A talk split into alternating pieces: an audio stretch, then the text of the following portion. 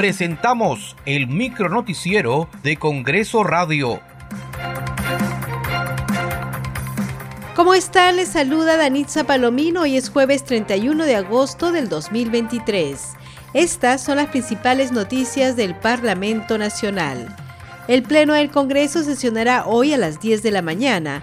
Entre los temas que figuran en la agenda se encuentra el proyecto de Ley 1122 que plantea la modificación de la Ley Orgánica de Gobiernos Regionales con la finalidad de crear la Gerencia Regional de Gestión del Riesgo de Desastres.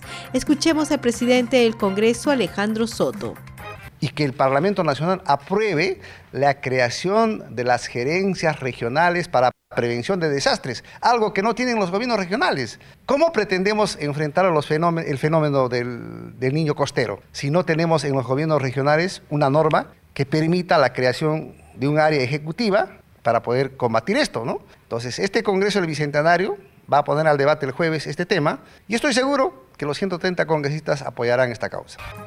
Además, en la agenda del Pleno se ha incluido el debate de los proyectos de ley que plantean reformar la Constitución para restablecer la bicameralidad en el Congreso de la República, lo que implica el retorno del Senado al legislativo.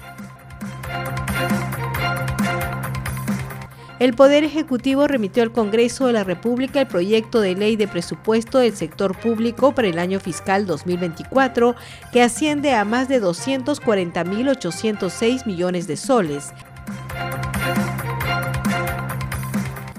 Siete postulantes siguen en carrera para convertirse en nuevo integrante del Tribunal Constitucional, luego de efectuarse la evaluación curricular e individual por parte de la Comisión Especial de Selección de Candidato o Candidata apto para la elección de dicho magistrado.